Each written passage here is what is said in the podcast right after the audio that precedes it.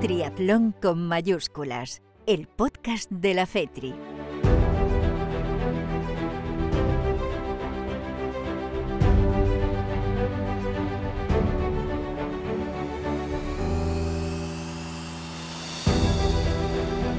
¿Qué tal? Muy buenas, bienvenidos a un episodio más de Triatlón con mayúsculas. En este caso, el capítulo número 5 de este año 2022, el duodécimo en el total, porque como ya sabéis, empezamos el pasado año 2021. ¿Y qué menú tenemos preparado para este episodio número 5? Bueno, pues eh, yo creo que muy completo y con entrevistas eh, realmente interesantes, historias de vida, historias que nos van a dejar ni mucho menos indiferentes. Y la primera historia es la del triatleta paralímpico Kini Carrasco tengo muchas ganas yo de preguntarle unas cuantas cosas y unas eh, cuantas dudas que tengo yo al respecto de toda su carrera deportiva, pero él fue, eh, ha sido paralímpico, eh, tuvo un accidente muy joven y ahora, bueno, pues es uno de los grandes impulsores del triatlón paralímpico en nuestro país y que está haciendo un magnífico trabajo con el de promesas paralímpicas, ese gran proyecto que está realizando la, Federación Española. Eh, después iremos con eh, los campeones de España de triatlón media distancia, que además han conseguido el eh, billete para el Europeo Multideporte de Bilbao Vizcaya del próximo mes de septiembre, que no son otros que Elene Alberdi y Fernando Zorrilla. Y cerraremos con Berta Ballesteros y bueno, pues su repaso a las redes sociales, a lo que ha pasado durante este mes y también eh, completaremos con eh, Dani Márquez, con el director de comunicación eh, de la FETRI, que bueno, pues nos va a recordar la agenda como siempre. Y antes le voy a robar también un ratito para que esté conmigo en la entrevista con Kini. Venga, vamos con ella. La entrevista para Triatlón.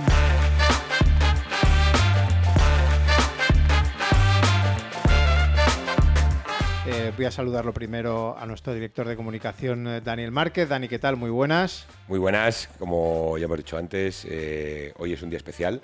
Tenemos a nuestro gran abuelo de la Palatria Armada, al grandísimo Guine Carrasco, y vamos a pasar un rato con él para conocerlo un poquito más a fondo, más allá de las locuras que hacen las competiciones normalmente, saber de dónde viene, saber que... hay muchas cosas que no sé de él y tengo muchas curiosidades que preguntarle, o sea que vamos a presentarle. Todo tuyo. lo mejor porque escucharle es una delicia. Kini Carrasco, ¿qué tal? Muy buenas. Hola, buenas tardes. ¿Qué tal? ¿Cómo estáis? ¿Qué pasa, Kini? Pues muy bien, con, muchas pues con muchas ganas de hablar contigo, la verdad. bueno, pues nada, yo estoy dispuesto a contaros todo lo que sé o lo que me pueda inventar por el camino. Eh, ¿En cuántos fregados estás metido, Kini? Bueno, pues no lo sé. Ahora en muchas cosas, ¿no? Pero bueno, creo que todas relacionadas con, con una en concreta, ¿no? Que es el deporte paralímpico, que bueno, pues es mi vida desde hace 35 años y bueno, pues ahí estoy, ¿no? El comité ejecutivo del comité, digo, del comité paralímpico, bueno, el máximo órgano que hay en esta institución, la verdad es que muy contento desde que decidieron involucrarme con él, después soy vicepresidente del Consejo de Deportistas y después, bueno, pues creo que otro tema institucional buenísimo es mis promesas paralímpicas, ¿no? Creo que un proyecto impresionante en el cual también estoy involucrado, bueno, pues aparte de en lo deportivo quererme pegar por estar en París con los más jóvenes. Luego dice que no están nada, sino no, haciendo un par de cosillas de nada. Vamos a situar un poco a todos, eh, Kini Carrasco, ¿quién es Kini mm, Carrasco?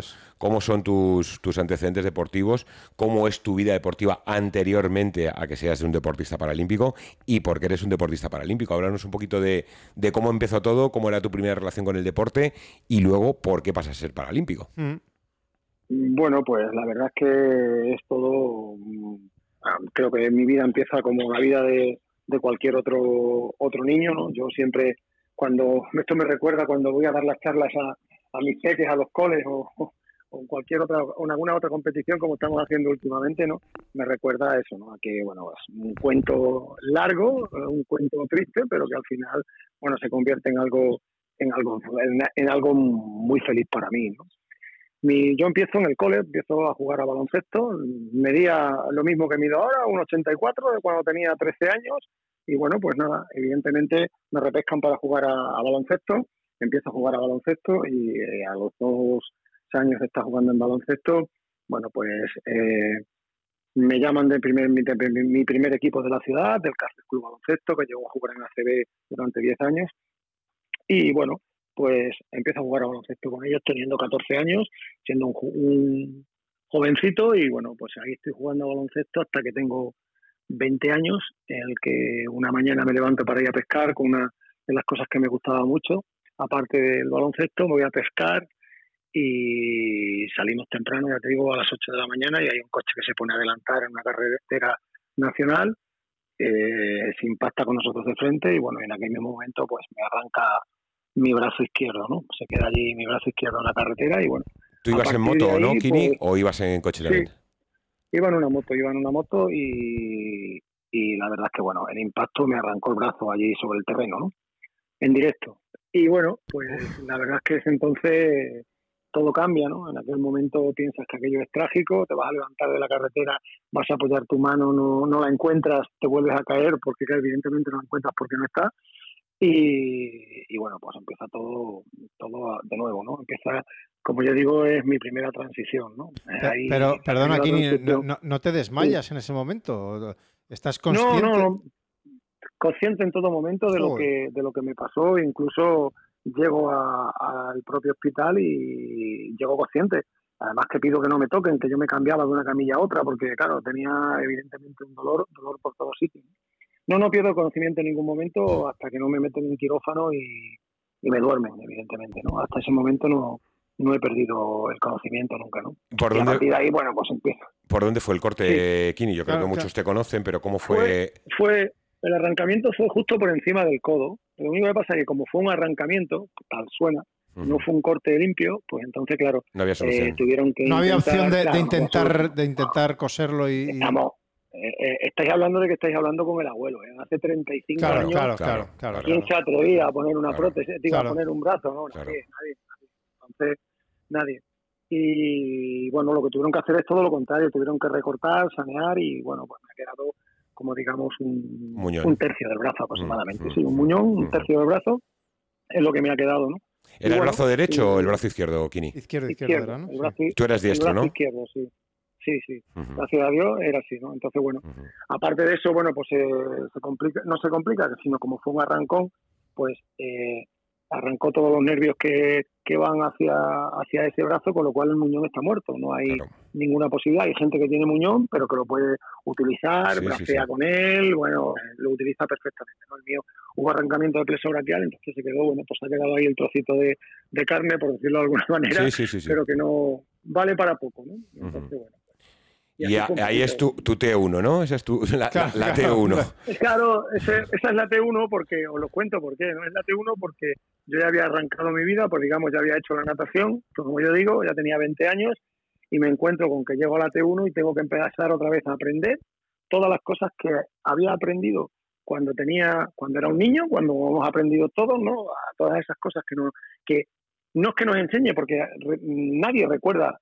¿Tú recuerdas, alguien recuerda de cómo la, quién le enseñó a atarse las zapatillas? No, no. ¿Alguien recuerda quién le enseñó a comer? Nadie. No. Es algo que se aprende, ¿no? Se aprende solo. Bueno, pues con 20 años tienes que aprender a hacerlo todo con una mano, ¿no? Entonces, bueno, pues por eso digo que es la transición, ¿no? La primera de uno, porque, porque empieza aprender a hacer todas las cosas que, ya sabían. ¿no? Y como bien decías tú, hace 35 años, ¿eh? vamos a poner las cosas en, contexto, ¿eh? que, que, hace 35 años no había ni mucho menos todo, lo, todo el conocimiento que tenemos ahora, por supuesto no existía Internet eh, y era completamente diferente. O sea, era... Ni la sociedad preparada para... Sí, la sociedad, te voy, a situar, te voy a situar, la sociedad no tenía ni idea de qué era esto. O sea, ah. yo era, yo recuerdo el primer día que salgo de casa con mi padre y yo era, eh, a mi padre le decían que el pobre niño, el pobrecito niño que va a hacer ahora. Yo recuerdo esos comentarios, ¿no? Entonces éramos los pobrecitos minusválidos que nos tenían que atender, que nos tenían que cuidar y que nos tenían que hacer todo. Hace 35 años era así. Mm. Por suerte para, para todos los que los que estamos ahora en la actualidad, pues sabemos lo que hay, sabemos lo que es capaz de hacer las personas con discapacidades diferentes, como, como las llamamos algunos, o como yo digo, a mí eh, otras capacidades, a mí me gusta decir de otras capacidades, sí. No, yo, yo, yo digo, sabes lo que digo siempre, a mí no me importa que me diga alguien que soy manco. No, ¿por qué? Pues Dani es feo y le decimos que es feo, ¿no? No tiene nada que ver, ¿no? Pues claro, si, si, si yo soy manco, pues soy manco. lo tiene asumido, lo tiene asumido. claro, y no, pasa, y, no, y no pasa nada, ¿no? Entonces, bueno, pues, nosotros hemos tenido que aprender a hacer las cosas de diferente manera, totalmente. ¿no? Bueno, pues eh, el que se pone un reloj con las dos manos, pues se lo pone con, la, con su mano izquierda y perfecto, pues yo me lo tengo que poner con la boca, pues me lo tengo que poner con la boca, pero he aprendido. Pero soy capaz de hacerlo, o sea, soy capaz de hacerlo. Mucho más difícil que cualquier otro. Estaba asumiendo lo que le has dicho, espérate que estaba asumiendo lo que le has dicho. No, te, iba, te, iba, a decir que correcto, yo conseguí engañar a mi mujer hace 20 años y ya, y ya no he tenido que hacer nada más. es, así, ¿no? Entonces, bueno, pues, pues se acaba adaptando, ¿no? Pero sí que es verdad que en aquella época éramos los pobrecitos, ¿no? Entonces, bueno, eso el concepto ya ha cambiado. evidentemente hay muchos que hemos sido capaces de demostrar y algunos llevamos la vida intentando demostrar y, haciendo ver que, cualquier cosa que te propongas la puedes hacer y yo creo que eso ese concepto ha ido cambiando, ¿no? Además ahora, bueno, pues con la inclusión que estamos que está tan de moda, como yo digo, y por la cual también me estoy pegando muchísimo, porque bueno, una cosa es hablar de inclusión y otra cosa realmente es llevarla a cabo, mm. porque una cosa es muy bonito llevar, eh, está de moda, es una moda, sí, sí, yo soy inclusivo, no, tú eres inclusivo cuando lo demuestras que eres. Cuando eres inclusivo, cuando haces algo con inclusión, cuando haces un, un campeonato de España donde metes a personas con todo tipo de discapacidades y gente con ninguna discapacidad, ¿no? Creo que eso es demostrar que eres inclusivo, ¿no? Que, hay mucha gente que todavía no, no sabe qué es el momento ese, el concepto ese de inclusividad.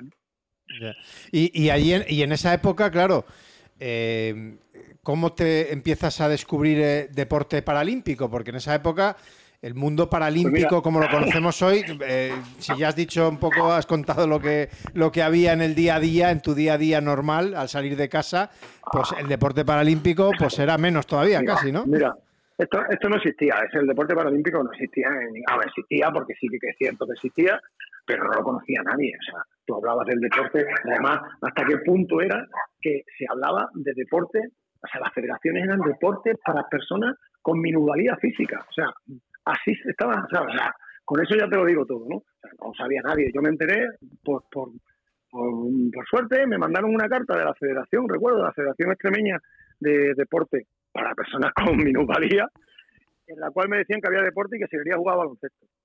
Fue lo primero que me ofrecieron. Eso es lo que te iba a decir, que con qué, con qué deporte empiezas a, hacer esa parte discapacitado, porque pensaba que era atletismo, porque, pero más sorprendido sí, con lo del básquet. No, no, no, no, no. Empiezo con atletismo, Dani, estaba bien informado.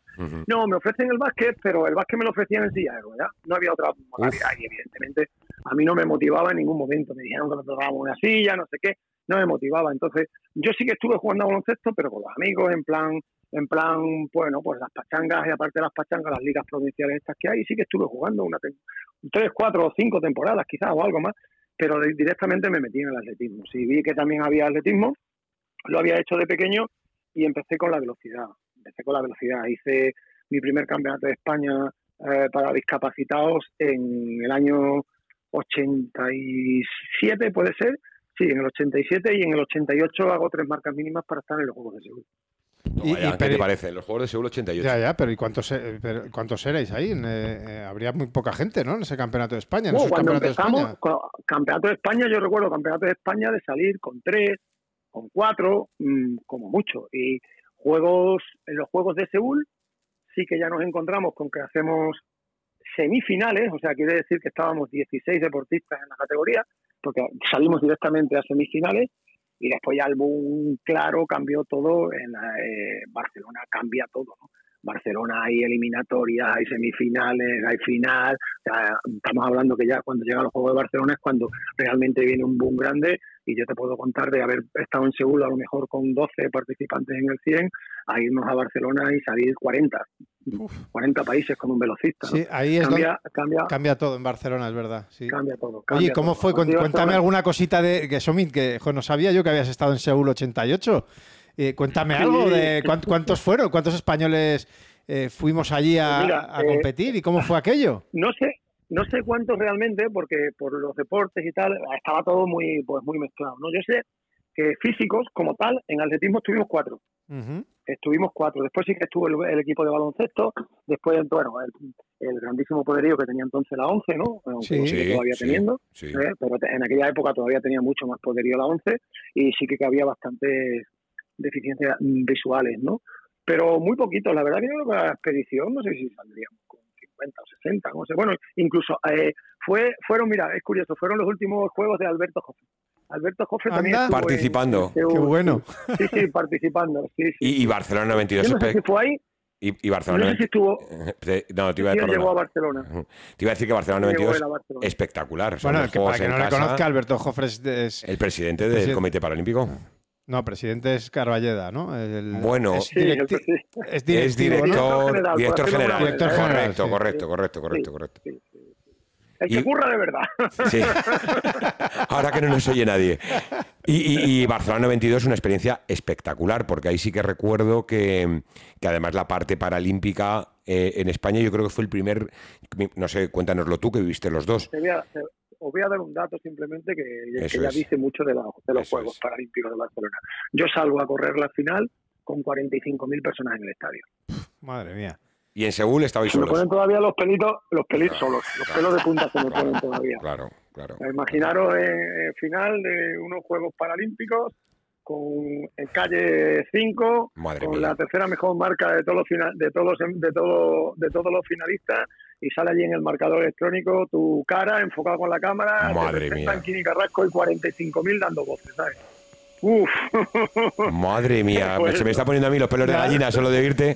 Pero, pero ¿y, y, y, que tenemos? ¿Alguna medalla paralímpica? O? No, no, no. Mi mejor puesto en unos juegos han sido, han sido cuartos. Perdí la grandísima oportunidad en Barcelona. Tuve otro percance de esos que la vida te marca y que, hay veces que te, te, dan por tirar la toalla. Llego a Barcelona muy fuerte, ya digo, me clasifico con la tercera mejor marca el oro estaba decidido, pues el oro estaba decidido para un nigeriano que voló, rompió todos los esquemas del deporte paralímpico en la velocidad. Y después sí que me podía haber pegado por la plata o el bronce, pero faltando 30 metros para llegar, mm, rotura de isquio, del isquio, se me ah. rompe, pero de arriba abajo suena como si se hubiese partido un cristal y, y nada, y ahí, bueno, además eso conlleva, bueno, pues un reconocimiento, te, te, empiezan a ver por todos sitios, a ver por qué procedería, al final de la descompensación y de las burradas que hacíamos para ser velocistas, bueno, pues mm, se había producido un estrechamiento del canal raquídeo. Madre mía. Me dicen que voy a tener que dejar de competir, que no voy a correr nunca más si me opero. Bueno, un poco de todo. Otra vez te La T2, la T2. bueno, sí. Ahí te tiran otra vez todo por tierra, ¿no? De Alfonso del Corral, que lo conoceréis. Sí, el médico de Real Madrid. Sí. Eh, eh, fue el que me operó y, bueno, me dijo, mira, Kini, esto es así eh, te vamos a operar, pero la cosa está complicada, lo mismo te quedas para hacer tu vida normal, para trotar un poquito, pero olvídate de la alta competición. Me operó, me dijo que la única solución era hacer abdominales para recuperarme, y bueno, acabé haciendo 4.000 abdominales al día, y bueno, y a los seis meses estaba corriendo. Qué animal eres, qué animal eres. Y los siguientes eran Sydney, y ahí seguiste... No, Atlanta, Atlanta, Atlanta 96. Atlanta, Atlanta es donde llega la hostia, hablando en plata, la otra hostia grande, bueno, pues porque mm, el campeonato de España además jugué en Cáceres, ya bueno, ya sabéis lo que soy, lo que es Cáceres para mí y yo para Cáceres, en Cáceres, eh, tres marcas mínimas, en el 100, en el 200, en el 400, hablan con el seleccionador, toda la prensa aquí en Cáceres, el alcalde, presidente de la Junta, Kini, Kini, el único que hay seguro de todos los que van allá a los juegos. Esto un domingo por la mañana, la lista salía el lunes por la tarde. El lunes por la tarde están 14 y el nombre de Kini Carrasco no aparece en la lista. No jorobes. ¿Cómo? ¿Y eso por qué? pues esos movimientos que se hacen en despachos, se hacían antiguamente en despachos. Se queda Kini Carrasco, que era extremeño en casa, va un catalán, el presidente entonces era catalán, y va un catalán que, bueno, supuestamente, según ellos, tenía más opciones que yo de estar en, de estar en el podio. Pero ¿y no podíais haber ido los dos? No, porque hay un límite de plazas en los juegos, ah. hay un límite, hay un límite de plazas, hay un límite de plazas y nada. Incluso el presidente de la Junta se, en aquel momento se, se ofreció él a pagar el a pagar el, viaje. si era por dinero, si era por no sé qué, no, hubo forma. Aquello fue un palo grande y bueno, aquello fue, mira, los dan por saco, lo dejo, ya hasta aquí he llegado, no sé qué, bueno, una semana de cabreo y a la semana de cabreo dije, estos no se van a quedar encima de mí voy a seguir entrenando y voy a ir a los próximos Juegos. Y volví otra vez a entrenar y volví a hacer tres marcas mínimas para irme a Sydney, donde hice cuarto, que fue donde hice cuarto, que es mi mejor posición de, y allí fue de los Juegos Paralímpicos. donde tuvimos el problema con, con los discapacitados psíquicos en baloncesto. Sí, fue sí, ahí en. Sydney. Ese sí. fue, ese fue Un punto de inflexión también para el deporte paralímpico, yo creo, un palo, ¿no? Fue un palo, fue Sí. bastante bochornoso. Fue un palo muy grande porque daros cuenta que nosotros veníamos de Barcelona, eh, una potencia, éramos los más grandes casi dentro del medallero, una potencia muy grande Sí. y estábamos funcionando, estábamos funcionándose bien y de golpe te pegan un palo de eso y bueno, la verdad es que se siente, ¿no? A partir de ahí yo creo también que empezó un poquito a, a caer un poquito, que es todo lo contrario que ahora, ¿no? Que ahora está otra vez reflotando, subiendo, creo que se está haciendo un trabajo desde el comité espectacular en todos los deportes con, con los programas que hay y la verdad es que, que creo que, que muy bien. Y bueno, a partir de ahí, pues digo que dejo de competir ya, porque evidentemente estaba muy machacado, son cuatro ciclos olímpicos haciendo velocidad con lo que lleva, sobre Claro. todo la parte la parte de fuerza, ¿no? Yo llegué, recuerdo que llegué llegué acabando de hacer sentadillas con 212 kilos, ¿no? Madre O sea, mía, Kini, qué sí, animal. claro, aún- Así tienes esa, ese- esa cadera y ese culo, piernas, claro. ese culo que tienes y, es- y esas patas que tienes, mamón. Pues imaginaros a un brazo, ¿no? La barrita de un brazo que se doblaba, se doblaba, se doblaba la, bra- la barra y todo. Madre Recuerdo mía. que cuando, cuando veníamos a la Blume algunas veces con los cubanos, me decían los cubanos, ¡Chacho! ¡Se va a partir! Que vas a partir el hierro, mi amor. y, y- y la verdad es que, bueno, decido dejarlo. Tenía ilusión por correr una media maratón, digo, una maratón desde que pequeñito, Mm. y me empiezo a preparar una maratón. Y preparo una maratón, una, tres, cuatro, cinco, al final acabé haciendo cinco. Gané un año la de Sevilla, Qué que, bueno. Eh, que ha sido la única vez que me han pagado algo, Dani, por ganar una carrera. Vamos ya. el último premio metálico en el año 2000, 2001. No, no, no, o sea, nunca me han pagado nada, nada, nunca, ninguna carrera. Pues allí teníamos premios, eh, eh, los discapacitados bueno. teníamos premios para premios por puestos y la gané, bueno. gané, gané la maratón de Sevilla y, y a partir de ahí, bueno, pues lo que sabéis, en el 9 sale el paratriatlón, me meto en el paratriatlón con Caprobar. ¿Eh? Recuerdo que la primera vez que hice uno, si la boya estaba de frente de mí, yo estaba en el puerto, ¿sabes? Hice, er- eran, eran 300 metros y yo creo que hice 700. Entonces, Hombre, hay que tener en cuenta Bueno. eh, una cosa muy importante para todos los que nos oyen, evidentemente los que sois triatletas lo sabéis, los que quizás acercáis este podcast desconociendo un poco nuestro deporte, con la discapacidad de, de, de Kini en este caso, que es faltarle un brazo, porque lo que tiene, como ha dicho él, es más un lastre que un apoyo, es la natación. Porque de cara a la bicicleta, efectivamente, sí que tú con una mano tienes que tener mucha técnica, que la tienes y lo sabemos, pero más o menos lo puedes subsanar. La carrera a pie, por supuesto, más allá del braceo, pero para la natación es nadar a un brazo. Es, eh, La respiración a un brazo, orientarte a un brazo, eh, es, es complicado. Ponerte neopreno, quitarte neopreno, sí. claro, claro, claro, claro. se hace muy duro, ¿no? Y sobre Claro. todo, bueno, pues eso te lleva muchas veces a decir, joder, que siempre sales del agua y sales el último El del agua, ¿no? Tienes que empezar a remontar, Claro. tienes que empezar a remontar, a remontar, a remontar, a remontar y a remontar, ¿no? Pero, pero, Pero bueno, ¿y, me metí y en la por, historia y por esta qué, perdona, y por, seguimos. por- y por qué te da por el triatlón? Yo, yo le iba a hacer, yo creo que va un poco en esa línea. ¿Y, y Hubo- cómo, cómo lo conoces lo primero? Eh, porque era muy joven el, Sí. el triatlón y el paralímpico No, ya ni no, te No, cuento. yo, yo le quería comentar una cosa No, no, eh. en esta línea, Kini, que es que yo de aquellas, porque tú sabes que yo vinculado al triatlón desde el 99, había un, pa- Sí. para mí el primer paratriatleta, a lo mejor me equivoco, era Santos Caballero, que era extremeño. Santos Y- Caballero era, de- era Correcto, de Almendralejo, ¿no? Eso Sí, sí. ¿Y, tú, y fue, fue a raíz de. Santos Caballero o no tiene nada que ver? O... Pues, Pues no, mira, eh, yo no sé por qué veo anunciado que hay un deporte que se llama, que van a hacer un deporte que se llama paratriatlón. Yo ya estaba haciendo bici porque la bici me gustaba y ya estaba haciendo un poquito de bici.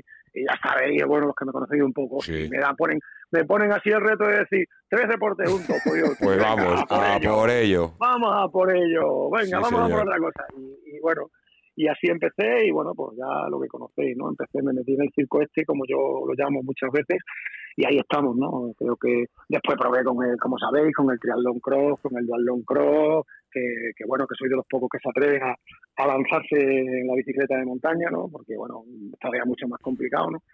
Y, Hombre, y yo me acuerdo, pues, no sé si te ya. acordarás, Kini, el, el campeonato, no sé si fue de Europa o del Mundo de 2011 en el Anillo, de, para, de Sí. para Triathlon Cross, eh, que fue, o sea, no erais muchos y cómo lo pasasteis. O sea, yo me acuerdo, no, no, sé si fuiste tú o el propio Santos que tenía eh, el manillar atado, o sea, con cinta al brazo.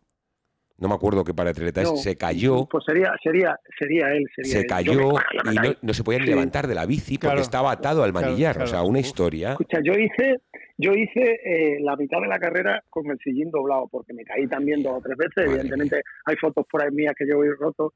Yo lo recuerdo siempre, ¿sabes por qué lo recuerdo siempre? Porque nuestro amigo Paco Soriano sí. Eh, corrió aquel día. Oh. Y, y, siempre me lo recuerda, dice, sí, siempre lo recuerda y tiene cojones que de pronto ve un tío subió la bicicleta sin un brazo y le pasa como un avión. le quitaste las pegatinas, le quitaste las pegatinas, Kiri. Me lo recuerda muchas, me lo recuerda muchas veces, me lo recuerda muchas veces. además tú, tú empiezas, empiezas en el trialón ya tarde, ¿no? Porque hombre, ya tendría sus 30 y muchos. 30 y muchos, ¿no?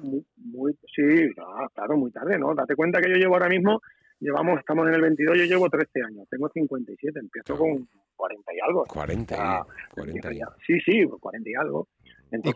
¿Y, cuántas medallas tienes? Bueno, bueno, bueno, bueno, bueno, bueno, bueno. ¿Las has contado? ¿Las tienes ahí un museito en casa o, algo tendrás, no? mira, te voy a decir las que hay internacionalmente, ¿vale? Porque son las que están puestas ahí en un ranking y si nos metemos en el ranking internet lo sabemos. Si no, yo no tengo ni puñetera idea de las que tengo. Sé que internacional, internacionalmente sé que ahora mismo tengo 76 salidas y tengo 52 medallas, de las cuales 22 son oro. ¿Cómo lo ves? Eso sí lo sé, eso sí lo sé. Pues Pero ya digo, porque hay una estadística puesta, después, bueno, faltarían las de España y, bueno, las que de atletismo que evidentemente no las recuerdo, ¿no? Son la parte internacional de triatlón. Claro, pues a lo mejor tendrías que, hacer, que ir pensando en hacer, en hacer ahí algo, un museito o algo. Eh, no, eh, está hecho, lo tengo abajo hecho en, mi, bueno, aquí como yo llamo mi habitación del dolor. Que en tu zulo. sí, que es donde trabajo, que es donde trabajo y donde hago los entrenamientos personales para la gente que viene a casa a, trabajar, a entrenar. Y, la verdad es que ahí las tengo puestas y hay puestas pues, pues muchas, ¿no? He puestas muchas, pero no, lo recuerdo. Te voy a decir, os voy a decir lo mismo que le digo a los niños cuando, cuando voy a los coles, le digo que sí, que vale, que habrá puedo tener 120, 130 medallas, pero he perdido 3.000 veces, ¿sabes? O sea que, claro, claro, que, también hay que darle el valor, sí, sí, Claro, claro, claro, claro, para tener tantas he tenido que perder muchas. Entonces, bueno. y, ahí en Extremadura, ¿qué te queda? Ser presidente de Extremadura, ¿no? Ya, porque, porque tienes todo, eres de todo allí, ¿no? Hombre, la verdad es que es un orgullo para ti, me imagino, que el, que el gobierno de Extremadura y además me imagino que da igual colores y demás, porque han sido tantos años que habrá pasado de todo por ahí. Pero, pero, se le reconoce por, Eso por, es. te, sientes una, persona, una persona querida en tu tierra. Yo creo que, que siempre eh, Kini Carrasco, Cáceres en concreto y Extremadura en general es un binomio casi indestructible, vamos.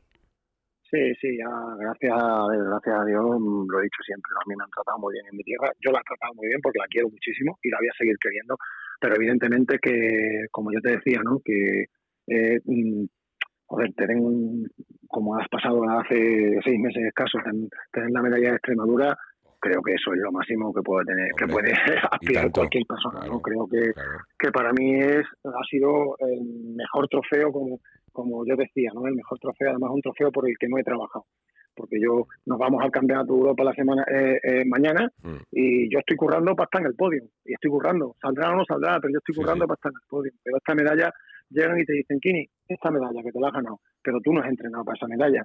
Has hecho muchas cosas, pero no has entrenado ni has trabajado pensando en que quieres conseguir esa medalla. Sí, no es un objetivo que tú te marcas, correcto. Claro, es un reconocimiento. es, un, es un regalo, un regalo que inmenso y claro, a mí me hizo, me hizo muy, muy, muy feliz, la verdad. Seguramente mucha gente ahora, ahora, con esto que acabas de decir de no, me voy al europeo y voy a intentar ganar, eh, hacerlo mejor. La gente pensará, pero sigue compitiendo este hombre. Hombre, claro.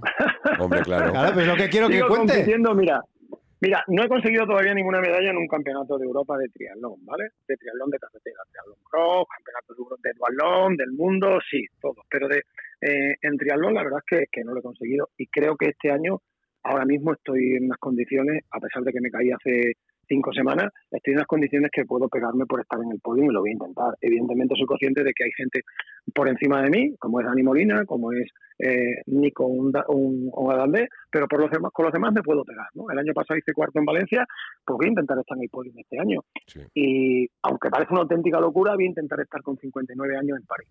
Porque creo que tengo posibilidades para estarlo. Creo que mi categoría ha entrado este, este año, después de muchos ciclos, no ha entrado.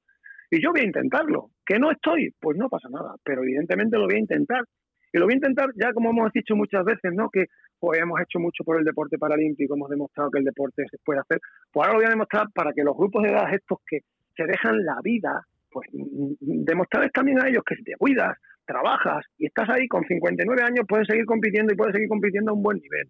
Y creo que se lo merecen también esta, esta gente de grupos de edad y creo que lo voy a hacer y voy a trabajar pensando en ellos, porque creo que que hacen mucho por nuestro deporte y creo que si no fuera por ellos, eh, nuestro deporte no viviría, porque no podría vivir. O sea, sin el deportista amateur no podría vivir nuestro deporte ni otros muchos deportes, ¿no? Entonces, eh, pues es una manera de agradecerse, ¿no? De decirle, bueno, pues mira, ahí estamos, somos los abuelos, pero vamos a seguir currando y vamos a seguir trabajando por este deporte. Me has quitado. Me has dejado loco con lo de París 2024. O sea, como, como Kini Carrasco esté en París 2024, eh, pido el monumento en, donde sea. correcto, correcto. Pues mira, eh, mira eh, hay posibilidades de estar, hay posibilidades de estar. Yo voy a luchar para estar, hay posibilidades, pero no dejan son juegos, ¿no? Y hay posibilidades de estarlo. Lo que no sé, lo que va a ser muy llamativo, y yo muchas veces cuando estoy solo, cuando vas corriendo, cuando vas a la bicicleta solo y lo piensas, dices, oye tío, 24 años después de Sydney, te vas a poner en otros Juegos Paralímpicos y en un deporte completamente distinto. O sea, yo mismo me lo pregunto muchas veces y dices, cuidado, ¿eh? Cuidado que es algo... Ya, ya solo intentarlo, ya solo intentarlo es, es de un mérito eh, impresionante. Además creo que, mm, es en el europeo, este en, el multideporte de Bilbao, ¿no? ¿Qué quieres hacer? Sí, sí, no, no, pero espera, espera, antes de llegar al multideporte, yo te iba, te iba, a decir que me habías quitado una de las últimas preguntas que tenía preparada, que era que vuestra clase, para que cuentes un poco las clases que hay dentro del paratriatlón, ah, para aquellos que no están escuchando un poco, acaba de decir Dani Molina, entonces habrá gente que dirá, pero bueno, si Dani Molina lo que falta es una pierna, ¿cómo que con Dani Molina? Eh, explica esto de que vuestra clase sí que va a estar en París y cuéntanos un poco por encima cuántas clases hay para que la gente sepa diferenciar un poco en qué clase compite Susana, en qué clase compite Jotas. Lo, voy a intentar, o lo, voy, a intentar resumir muy, muy rápido. Perfecto, perfecto. Esto es sencillo. Nuestra clase, bueno, eh, a los juegos, eh, dependiendo de los primeros juegos que estuvimos, fueron en, en Río, después hemos estado en Tokio, como para triatlón, que no existía todavía, y vale, y ahora eh, cada año han ido aumentando un poquito las categorías, ¿no? Bueno, pues este año van casi todas, menos la PTS3 de chicas, ¿vale? Que sería la mía, mm, de chicos, pero la de chicas es la que no va. Y esto es muy sencillo, porque, ah, bueno, es muy sencillo. Para entenderlo de, de un grosso modo, hay seis categorías distintas en las que se, se enclavan los jugadores dependiendo, digo los jugadores, perdón, los deportistas dependiendo de la discapacidad que tienen, ¿vale? Eh, no dependiendo de la discapacidad que tiene, pero para resumirlo, porque si no es muy lioso, ¿vale? Nosotros empezamos todos, voy a poner un ejemplo, con mil puntos, ¿vale? Vale. Eh, los clasificadores empiezan a preguntarte, ¿te puedes poner de pie en la bicicleta? Tú dices, sí, no, vale. ¿Puede el muñón arrastrar agua? No.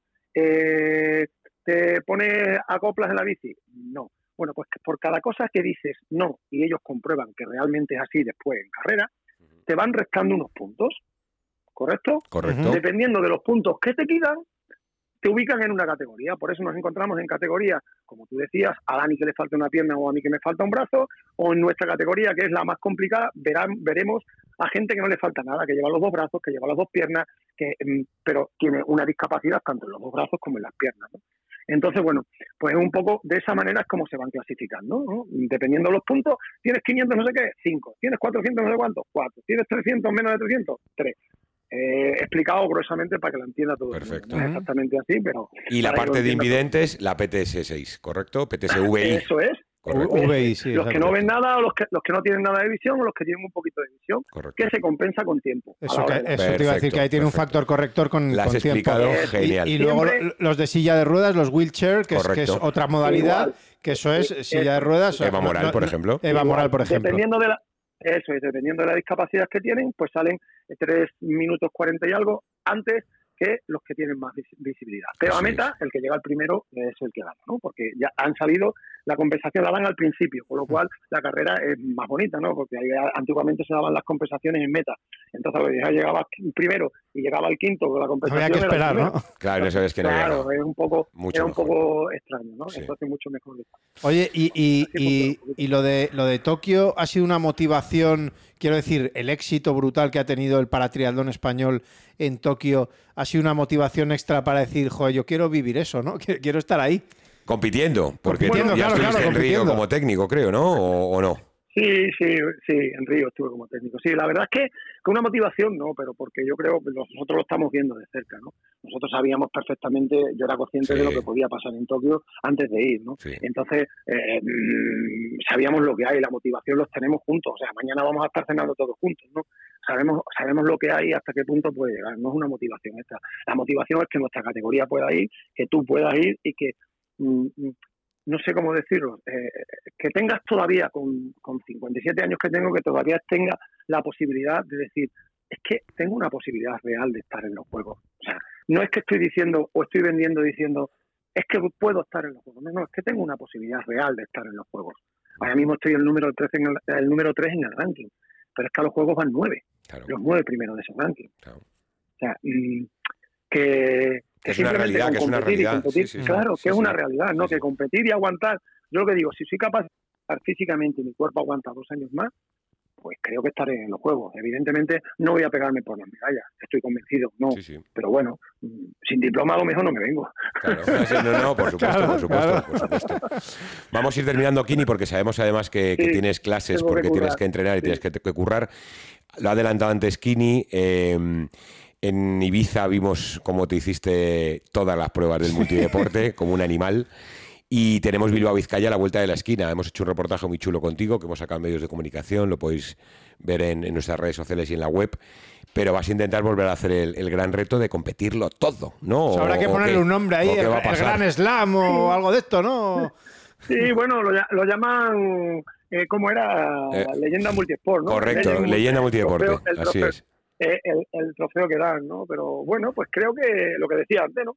Son cosas que te planteas, que te pones como reto y que, que em, hay gente que las ve como una locura y yo no las veo tanto como una locura.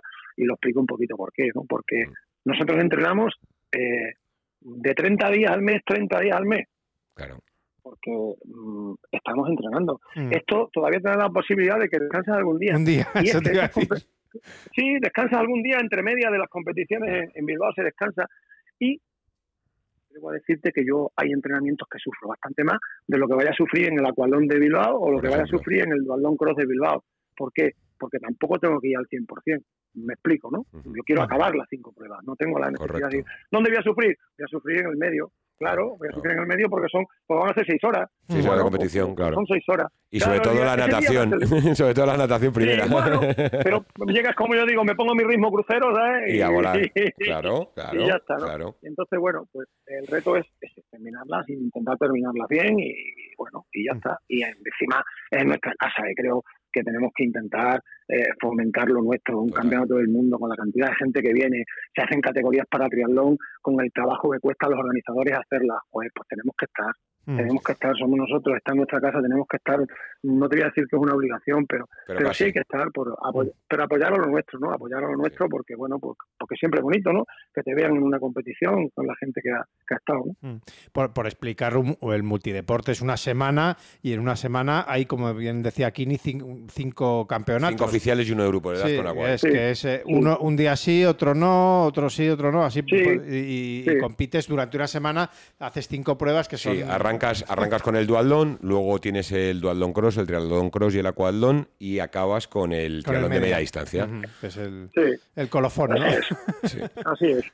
Pues Kini, yo creo que la última por mi parte, no sé si luego querrá hacerte alguna preguntita más, Pipe. Nada, muy vinculada a lo que es el proyecto Promesas Paralímpicas.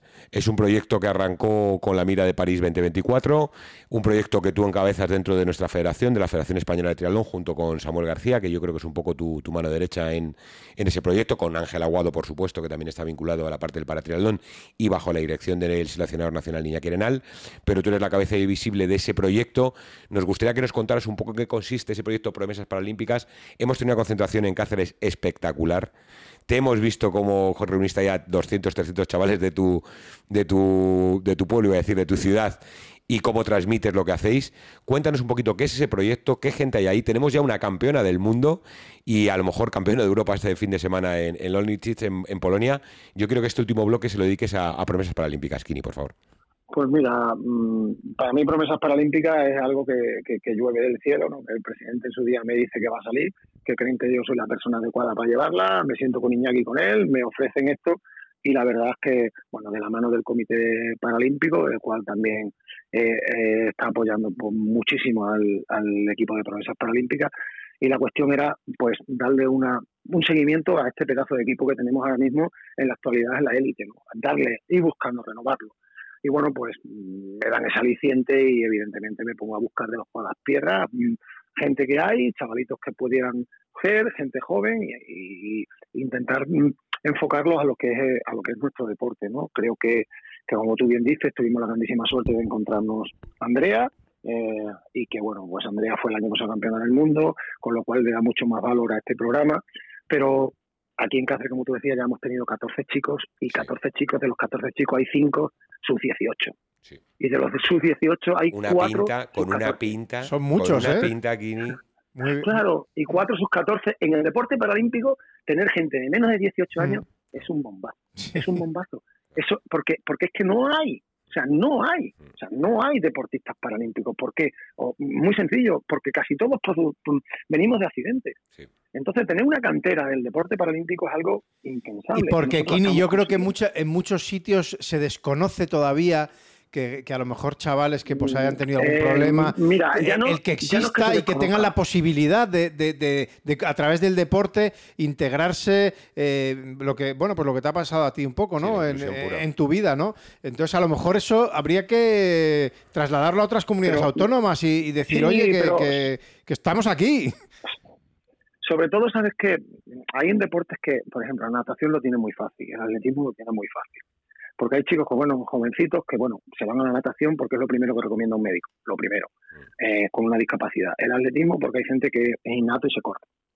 Pero mm, estamos hablando de triatlón. Dile a la madre de un niño con 13 años que le falta su brazo derecho que le vas a dar una bicicleta para que salga a la carretera a competir. Total. Ya. Total. Ya ya no es el niño. A entrenar, ya no, es ni a competir, a entrenar. Claro, a entrenar. Ya no es el niño, ya son bueno, pues los padres, la madre, el, abuelo, todo el mundo. y eso, eso es muy difícil.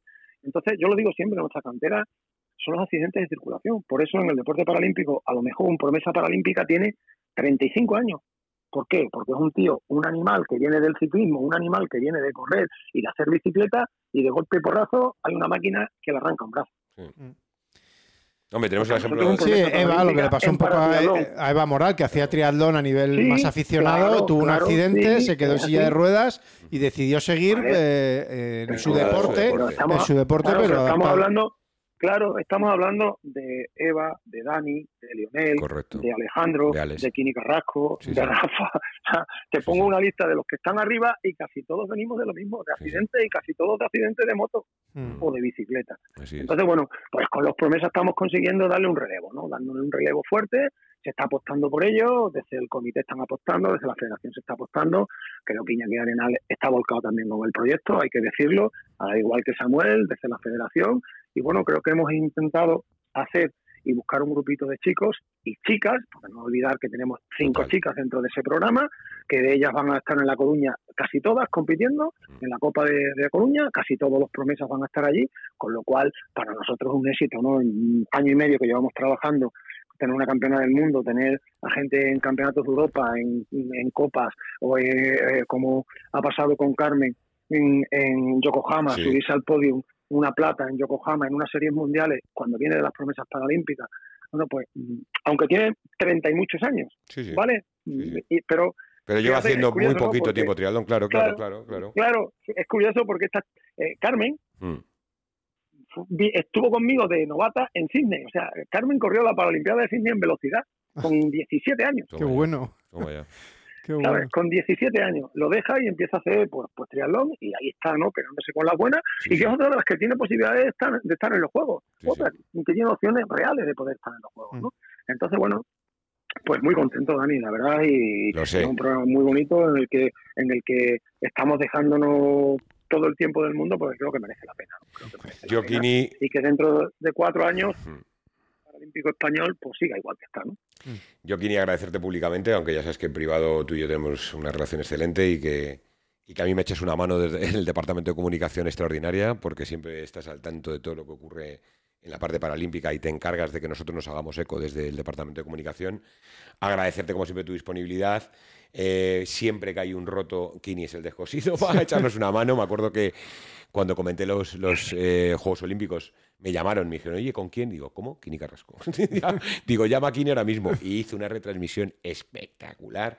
Necesitamos a alguien que haga un reconocimiento ciclista y tal. Eh, Kini Carrasco. Necesitamos eh, Kini Carrasco.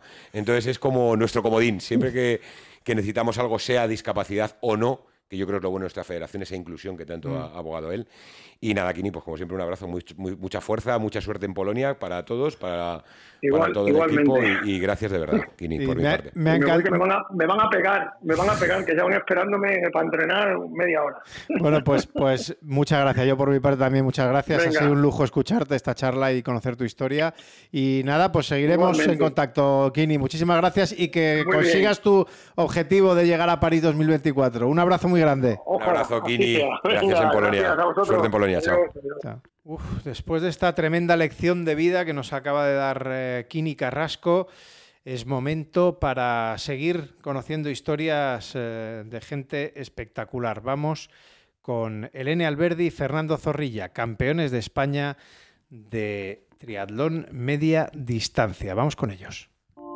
En 2022 el Campeonato de Europa Multideporte se celebrará en Bilbao, Vizcaya, con cuatro sedes de ensueño para disputar los títulos continentales de triatlón medio distancia, aquabike, duatlón cross, triatlón cross y aquatlón. Pasión por el deporte, tradición, gastronomía, cultura, naturaleza. Campeonato de Europa Multideporte Bilbao Vizcaya 2022.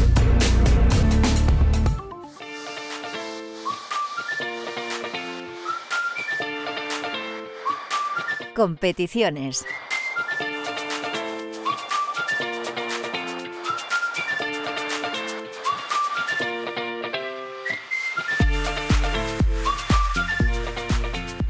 Pues no les hago esperar más, vamos con los eh, campeones de España de triatlón media distancia que consiguieron el título, bueno, pues hace muy poquitas fechas eh, en Pamplona. Elene Alberdi, ¿qué tal? Eh, muy buenas.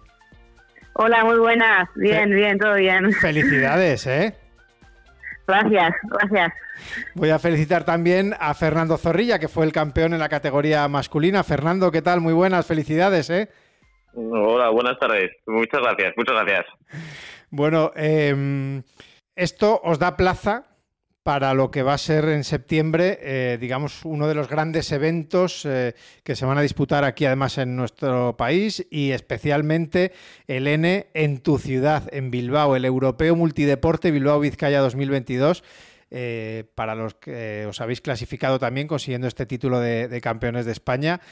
No sé si ya está la familia haciendo planes o, todos ya preparados para esas fechas. ¿Cómo, ¿Cómo va esto?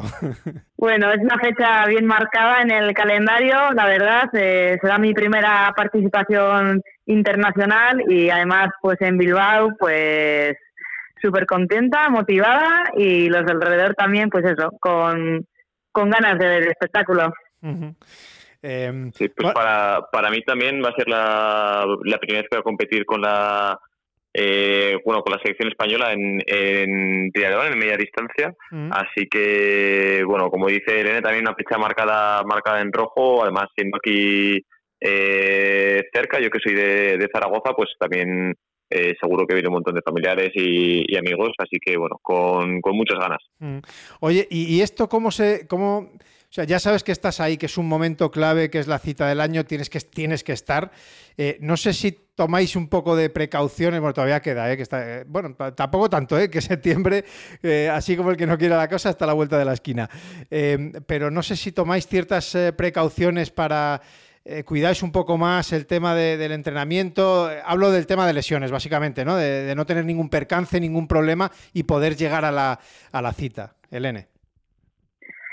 Bueno, a ver, al final eh, es una cita marcada en rojo, pero bueno, eh, la preparación, pues bueno, no, no cambia mucho al resto de las pruebas, porque bueno, el resto de las pruebas también eh, nos los tomamos muy, muy en serio e intentamos que no haya ningún percance. Entonces, bueno, sí es una fecha que hace especial ilusión, pero bueno, yo creo que tampoco hay que obsesionarse con, hacer nada nuevo ni extraño, mm. cuidarnos como nos cuidamos siempre y bueno, eh, seguir los entrenamientos lo que, lo que mande la entrenadora. Eh, los dos además me llama la atención porque quiero, quiero eh, hablar un poco de vosotros, ¿no? De, eh, de cómo hay gente como vosotros que, que, trabajáis, los dos además sois de la rama de las ciencias, si no me, si no me equivoco, tú eres médico, Elene, y, Fernando es físico, ¿es, es correcto? ¿Sí? sí, eso es. Eh, ¿cómo, se hace esto?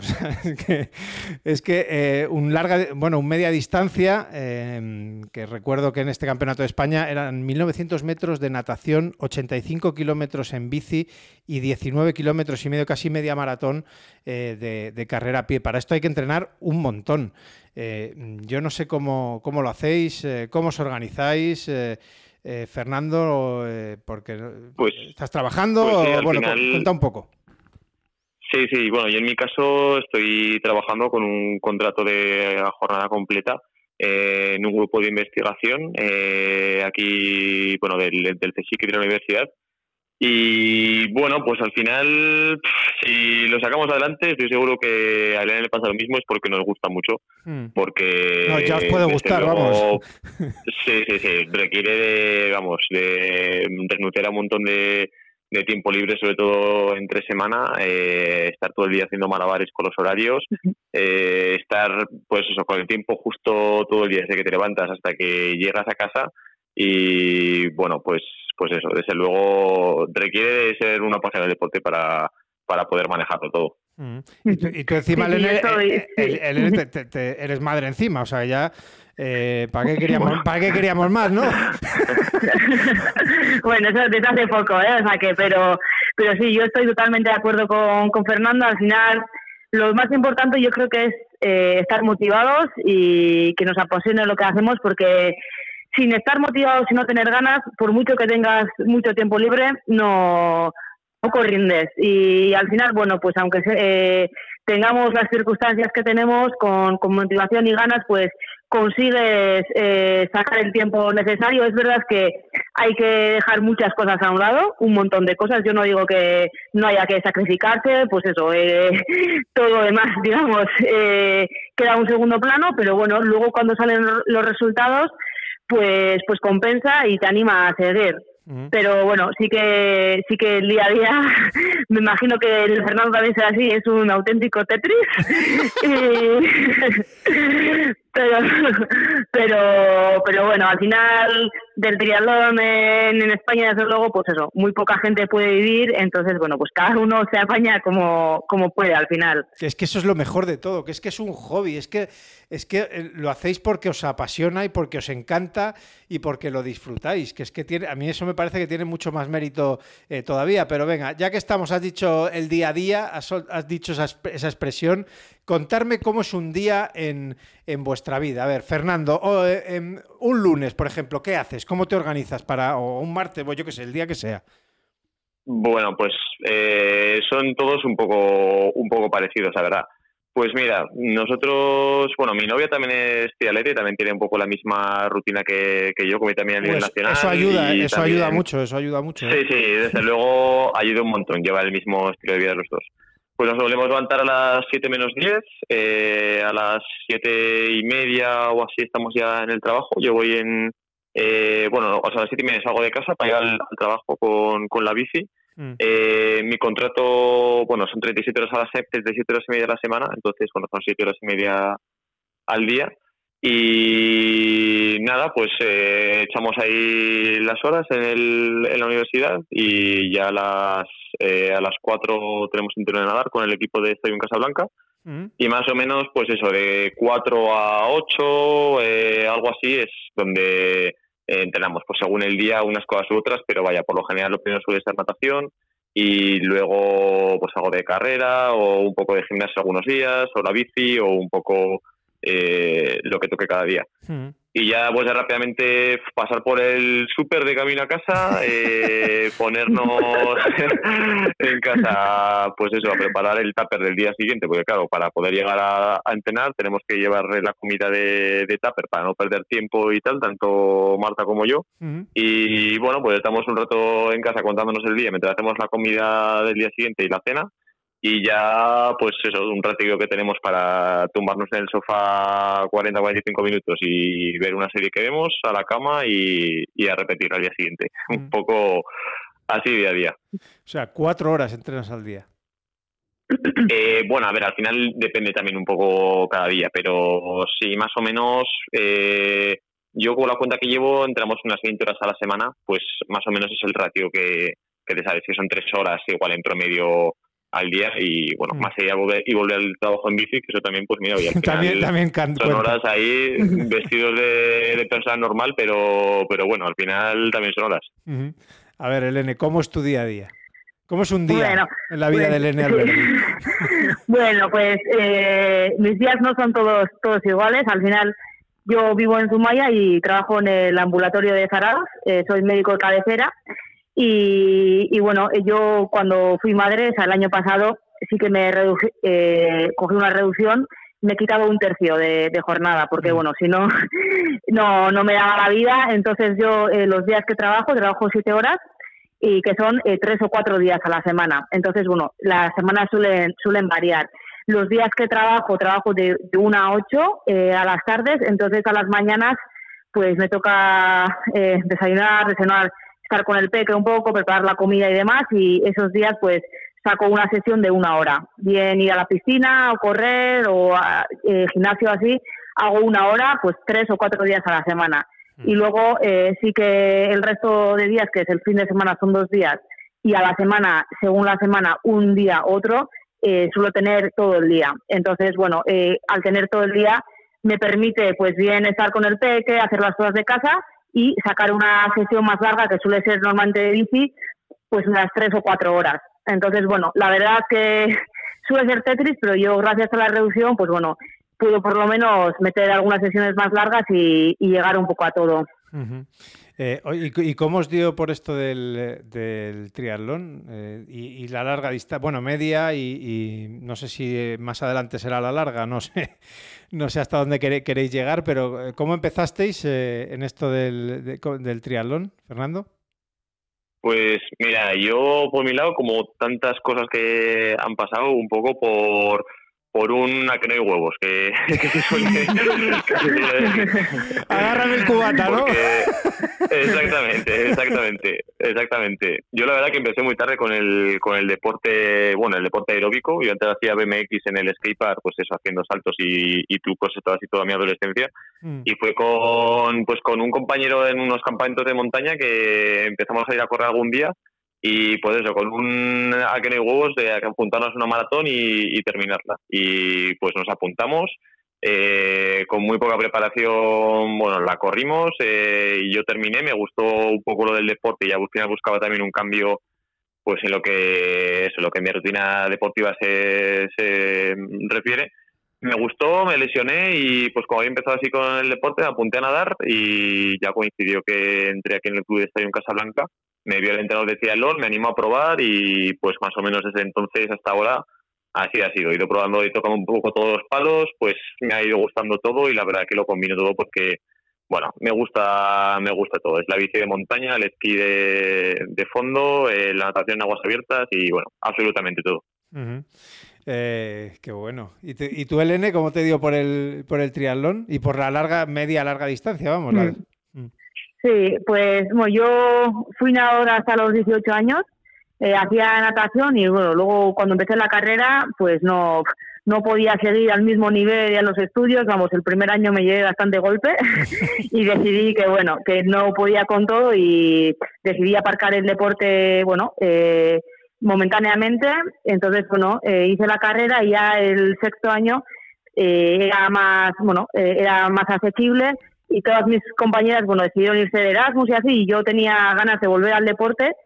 Al, principio pensaba que volvería a la natación, pero bueno, al final, por bueno, eh, circunstancias, eh, se cruzó el triatlón en el camino y empecé con el triatlón y la verdad es que me enganchó desde el primer momento y al final eso, pues yo creo que también eh, al ser nueva en un deporte, eh, cuando era cuando empecé, digo, y vas mejorando, pues nunca había corrido ni andado en bici ni nada, entonces claro, mejoras cada temporada pegas un, un salto, entonces bueno, pues te, te motivas y no, no lo puedes dejar.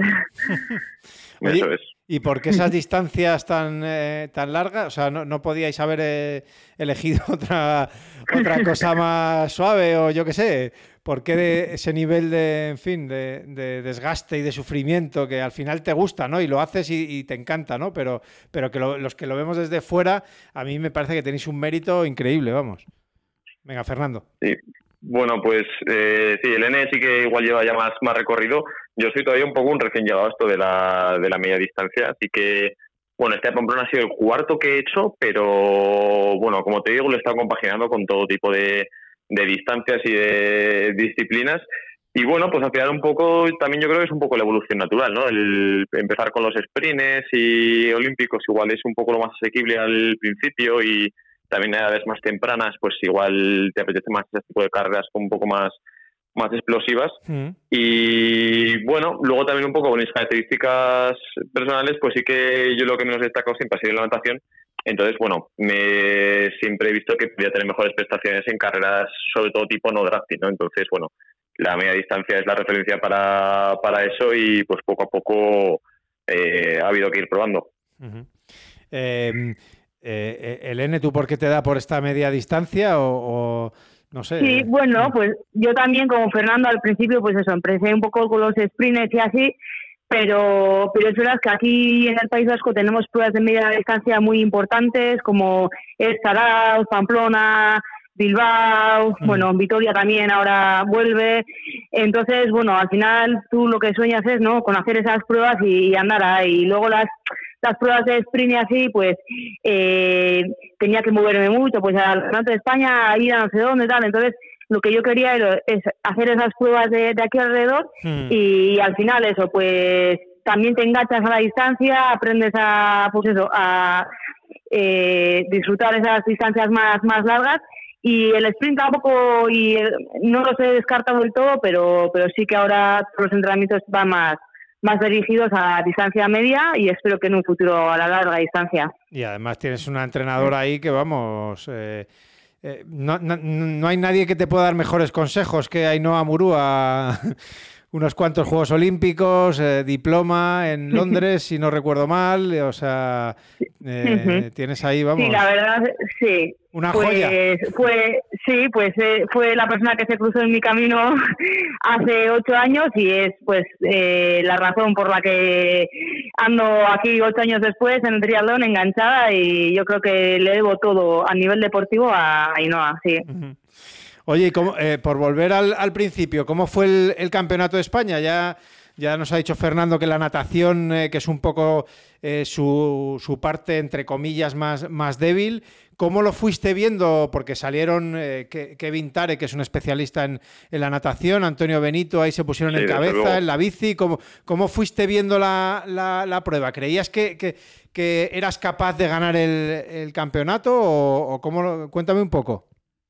Pues hasta muy última parte de la carrera, vamos, no ni me imaginaba que, que pudiera ganar. Vamos, yo contaba con que había ahí un ramillete de gente que era superior a mí que, vamos, que en un buen día pues igual podía, no sé, eh, perder poco tiempo con ellos en bici y bueno, pues eso, como dices, al final pues eso, los de tanto Kevin Tare como Benito abrieron mucho hueco nadando, eh, yo salí creo que el noveno a dos minutos de, de ellos y bueno, en la bicicleta pude tomar, o sea, pude empezar a ver en las, en las carreteras largas que había a Eneco y a Emilio Aguayo en la, un poco en la distancia.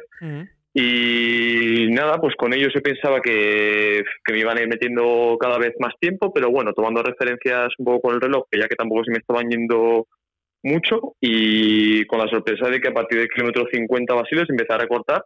Y pues oye, en el 70 me encontré que, que llegué a su altura y veíamos eh, también en la, en la distancia a Benito y a Kevin Tarek, que eran cabeza de carrera. Y nada, pues yo un poco incrédulo de mi rendimiento en bici ese día, pues dije, nada, oye, a guardar fuerzas, que bueno, sí que para correr siempre he tenido facilidad y sabía que si no tenía problemas pues de calambres, de flotos y demás, pues yo pensaba, digo, igual es que hasta me meto igual hasta me meto en el podium. Y bueno, mmm, salí de la transición, me puse a correr y en el kilómetro 4 me puse líder.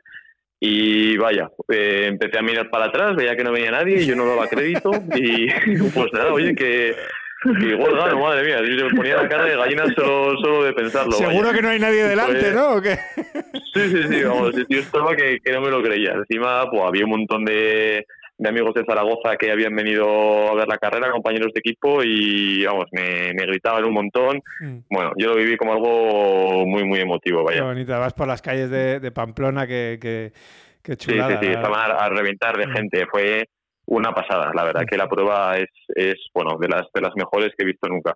¿Y ha sido tu mejor carrera, la mejor carrera de tu vida, por decirlo de alguna manera?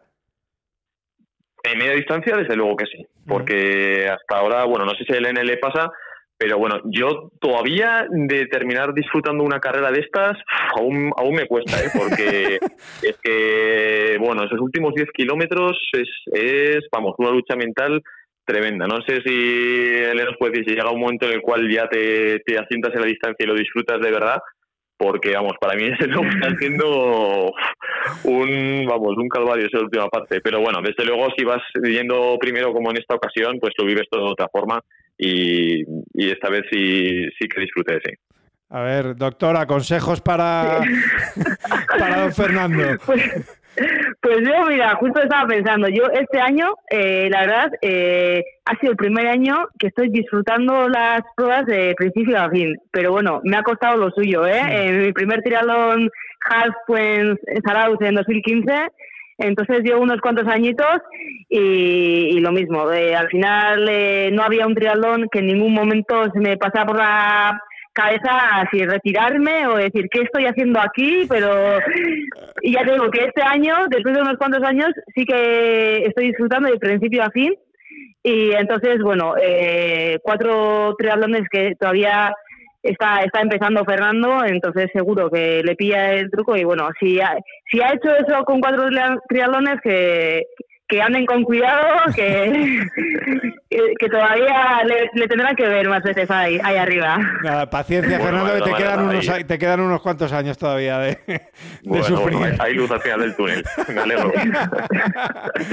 Oye, Lenny, tu, carrera, bueno, tú venías de ser campeona de España, eh, habías ganado el año anterior, si no me equivoco, y no sé si eso era un poco una presión añadida, eh, lo tenías, mm, bueno, venías con, las cosas más o menos claras, de, porque es verdad que la, gran rival, quizá que era Judith Corachán, había hecho la semana anterior el Campeonato de España de larga y, eso al final, buf, quieras que no, pesa, ¿no? Sí, sí, sí, hombre, sin duda, sí, sí, sí.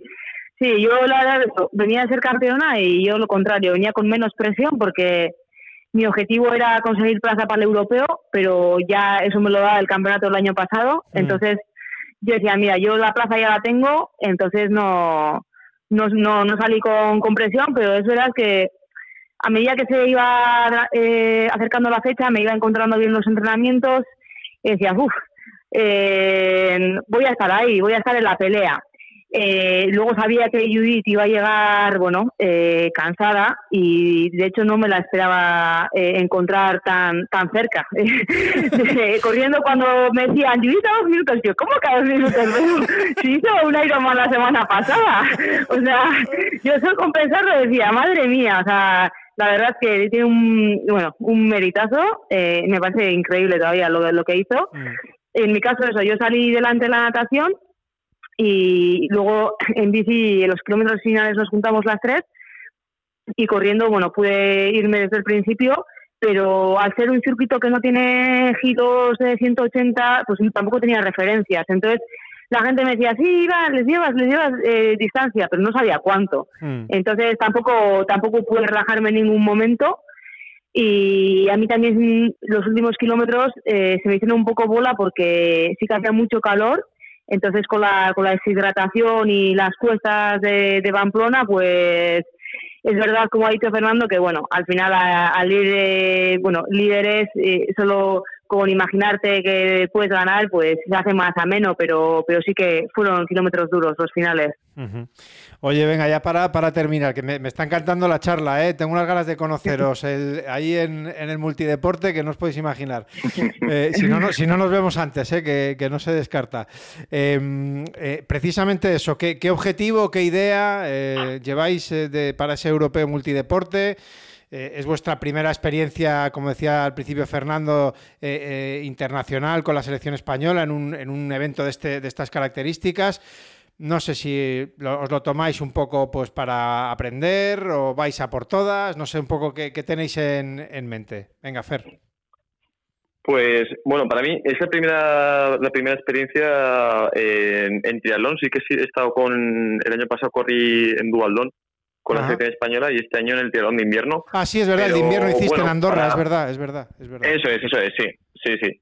Pues bueno, para mí, eh, yo este año un poco la idea que tenía era el hacer unas cuantas pruebas de esta media distancia para un poco irme irle cogiendo el tino ¿no? a, la, a, la, distancia. Eh, sí que será que no me esperaba este resultado que he tenido en, Pamplona. Entonces, bueno, yo lo que había planteado en un principio era hacer la Copa de España de media distancia, que son varias pruebas y demás. Entonces, bueno, eh, voy a seguir con esa idea, además de ir compaginándolo con las pruebas de la Liga de Clubes, pues eso, para ayudar al club, al Estadio Casablanca, a mantenerse en primera división. Y pues es un poco la idea que llevo, ir haciendo más pruebas y un poco todo ahora encaminado a intentar estar en el mejor estado de forma posible para, para allí, para estar en, en, Bilbao a tope, vaya. Pero la intención de podio, de top 10, eh, top 15, no sé, qué, ¿te pones algún objetivo? sí, sí, sí. Ni idea, ni idea, ni idea. si, si es que además no conozco ni a la mayoría de los rivales, ni, ni nada, o sea, no, no tengo ni idea, no tengo ni idea, vaya. Yo hacerlo lo mejor posible, tengo la referencia de otros años, porque sí que he corrido Bilbao ya dos años, los últimos años que ha sido campeonato de España, Así que bueno, pues eh, nada, a tope, a intentar que salgan las cosas también como en Pamplona y eso, hacer la carrera para la que entreno y si sale, pues a ver dónde me coloca en la, en la clasificación. Uh ¿Elene?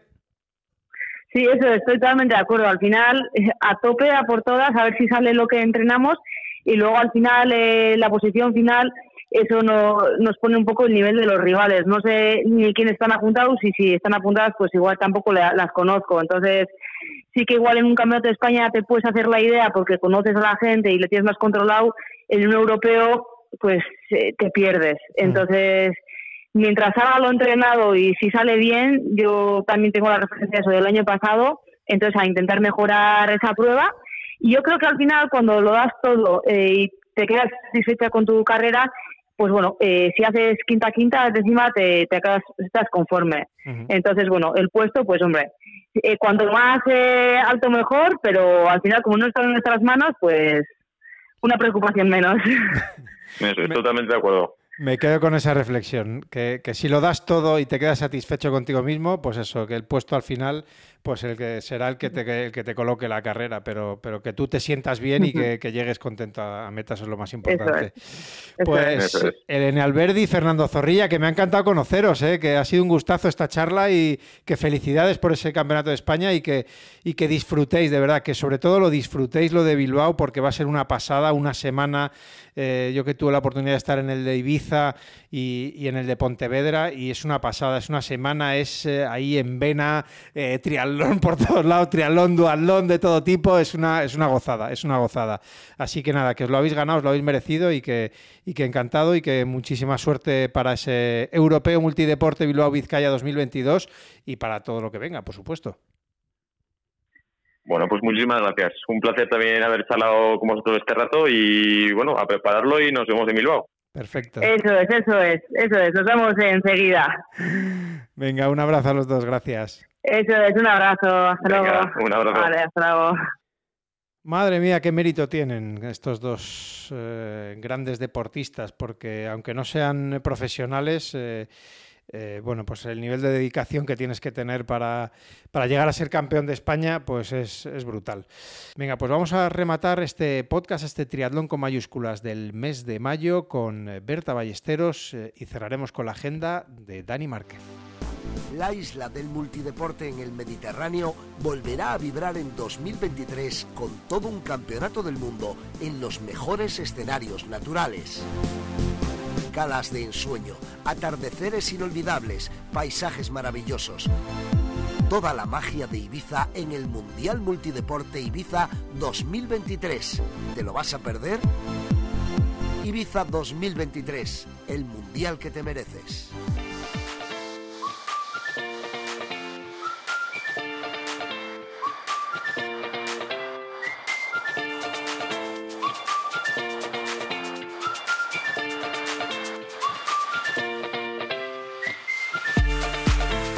Bueno, pues ha llegado ya el momento de hablar con Berta Ballesteros, eh, compañera del Departamento de Comunicación de la FETRI, a la que ya seguro que conocéis porque lleva ya eh, un par de meses aquí con nosotros y con esa sección hablando un poco de redes sociales. Ella también eh, se encarga de grabar vídeos, en fin, de hacer mucho multimedia dentro de la, de la FETRI y siempre nos deja esa imagen o ese momento o eso que le ha llamado la atención de este último mes. Eh, Berta, ¿qué tal? Muy buenas.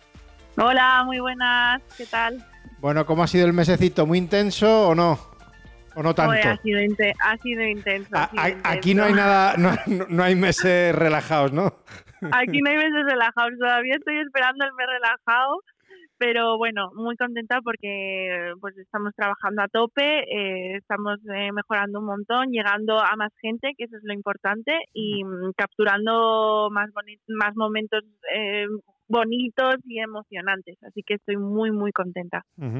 ¿Cuál ha sido el momentazo que has capturado este este mes y, del que, bueno, pues, o mejor recuerdo guardas, o el que del que más orgullosa te sientes, o no sé cómo llamarlo. Pues me ha gustado mucho un momento que pasó en, el, en la media distancia de, Pamplona, en el half eh, Pamplona, eh, cuando Fernando Zorrilla entra en meta. Entonces yo grabé un vídeo para TikTok y para Reels de su, de su entrada, bueno, no es entrada, sino cuando luego eh, se, se pone con Eneco Llanos y tal, y se felicitan entre ellos, y a él se le ve una cara eh, de emoción total, mm. entonces le hago zoom en la cara y se le ve súper emocionado y la verdad que triunfó muchísimo, la gente, a la gente le encantó, pues les encantó ver esas emociones.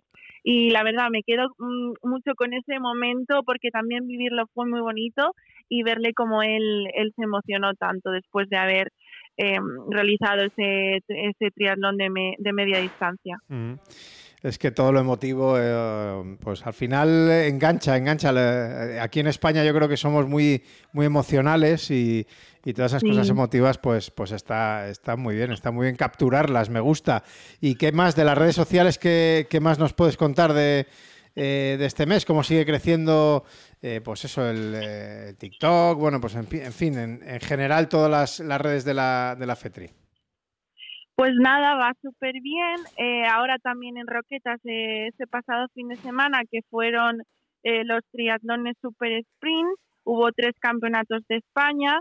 También creé bastante contenido, hay alguna cosa bastante graciosa. Hay un vídeo que hice de las piscinas que pusieron en la meta para que se rebajara un poco el calor del deportista y tal. Entonces hay un vídeo que hice que están metidos en la piscina con la música de La Sirenita, la de Bajo del Mar. y es súper divertido. La gente lo ha comentado un montón porque se les ve ahí eh, muertos completamente, bajando un poco pues la temperatura corporal y es, es graciosísimo. Y bueno, luego también... Qué, eh, importante saber elegir la música también, ¿eh? En, en ciertos momentos, sí, sí. Exacto, hay veces que me lo paso súper bien porque meto ahí cada temita eh, buenísimo que la verdad pues a la gente le hace mucha gracia. Y también destacar que estuvimos volando el dron y tal, y bueno, es que las imágenes de dron son espectaculares y, mm, y grabé una, la zona de la boya cuando dan la vuelta, cuando giran, que bueno, pues mucha gente les ve salir, meterse en el agua y pues a saber lo que están haciendo por ahí, pero claro, grabamos el giro de la boya y bueno, pues ha habido también un montón de comentarios de plan, vaya lucha, vaya, madre mía, la que se estaba liando en la boya, porque cuando giran, pues claro, eh, eso es eh, pues, pues la guerra y, también ha triunfado, ha triunfado mucho.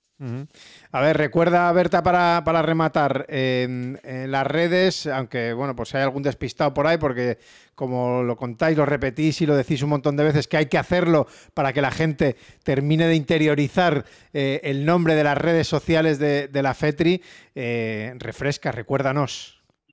Pues mira, en TikTok nos llamamos arroba triatlón SP. S mm. de Sevilla y P de Pamplona, todo junto. Y luego, pues en Instagram también somos Triatlón SP y, y nada, luego en YouTube somos FETRI, Federación Española de Triatlón. Vale, pues dicho queda, eh, perfecto. Eh, nada, em, pues el mes que viene contamos más, más cosas y hablamos de más imágenes y de más capturas de nuestra Berta Ballesteros. Gracias, Berta, un beso. Gracias, un beso.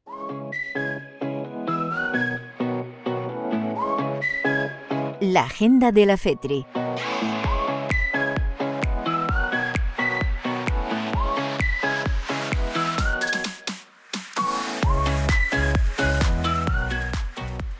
Después de esta parte más de redes sociales, eh, tenemos que rematar siempre con la agenda de cada podcast y en este caso eh, con eh, Dani Márquez. Dani, buenas de nuevo. Muy buenas, vaya programa hoy otra vez, ¿eh? Hoy ha estado... No te quejarás, sí, ¿eh? Sí, sí. Qué gran historia la de Kini, ¿eh? Impresionante. tenía muchísimas ganas de, que me la contara porque tenía algunos detalles, pero no todos.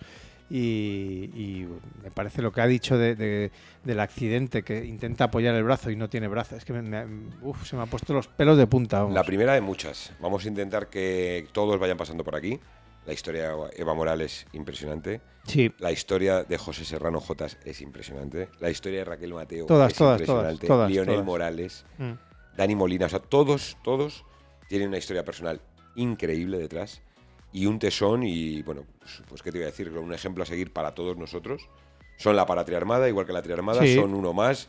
Eh, mismo seleccionador nacional para todos, Iñaki Arenal, y, y la verdad es que son de ese tipo de charlas que, que te hace enfocar y darle la importancia a la vida en ciertos momentos que, que muchas veces nos quejamos de tonterías y nos fijamos en chorradas y realmente cuando escuchas historias de estas dices, pero, pero, pero, ¿qué estamos haciendo? Y luego la parte de la larga distancia, media distancia, que el bloque que hemos tenido con, con Trading y con Pamplona y la charla que has mantenido con Elena Alberdi y con Fernando Zorrilla, flamantes campeones de España y que bueno se han asegurado también su presencia en el, mm. Campeonato de, Europa Multideporte de Bilbao Vizcaya. Y que seguro que les va a ir muy bien además. Yo creo que hemos hecho un programita bastante bastante bonito y bueno, con la parte de, de Berta, ya nuestra asidua para TikTok, redes sociales y demás.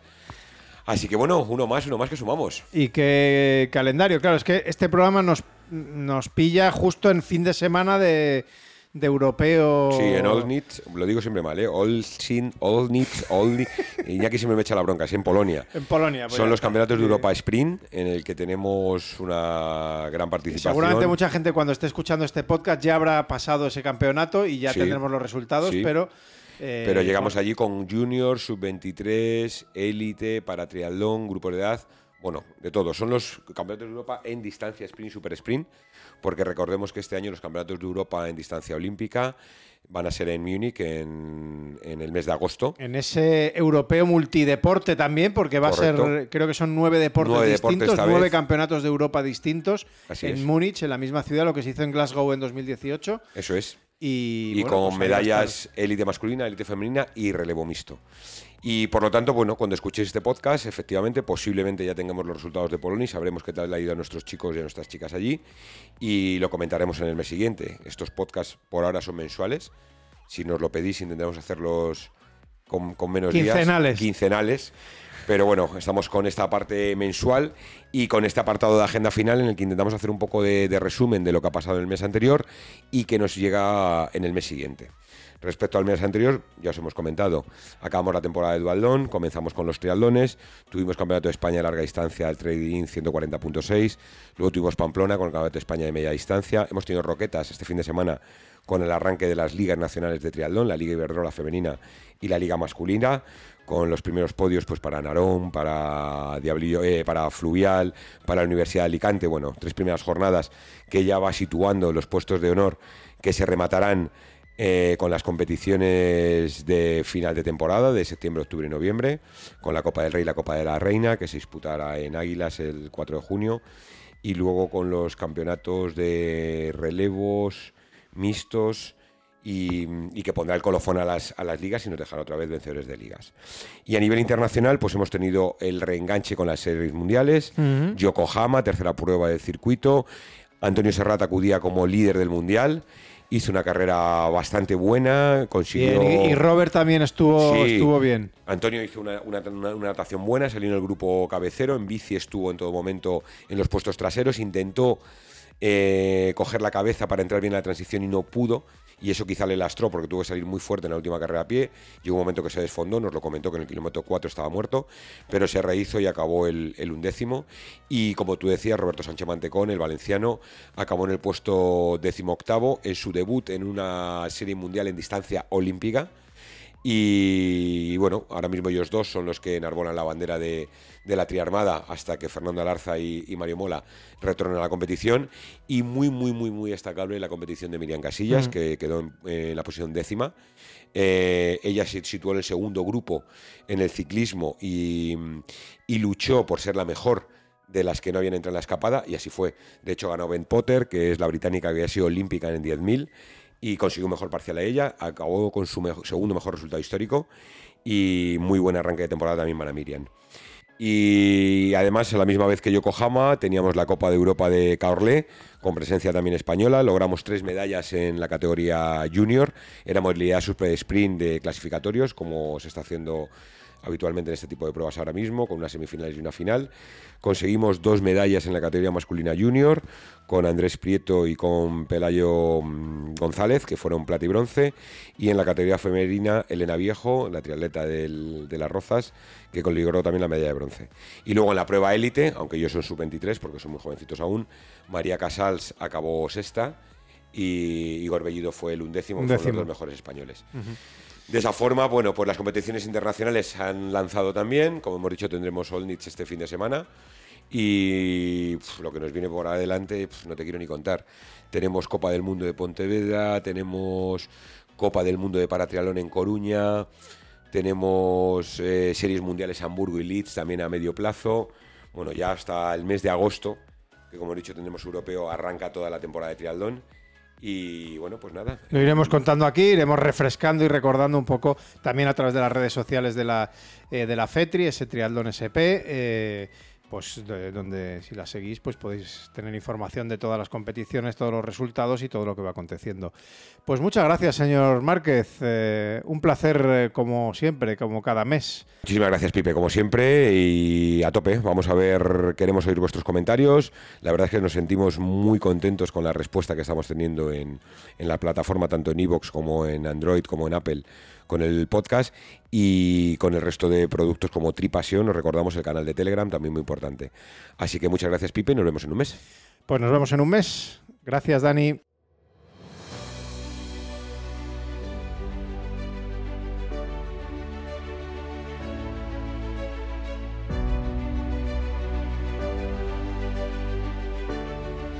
Y hasta aquí el triatlón con mayúsculas del mes de mayo. Ha sido, como siempre, un placer eh, compartir este rato de charla con grandes protagonistas y, bueno, pues haber compartido con todos vosotros eh, eh, pues más de una hora de triatlón, que es lo que nos gusta. Así es que os emplazo al mes que viene, al mes de junio, a seguir contando, hablando y disfrutando de lo que más nos gusta, del triatlón con mayúsculas. Adiós.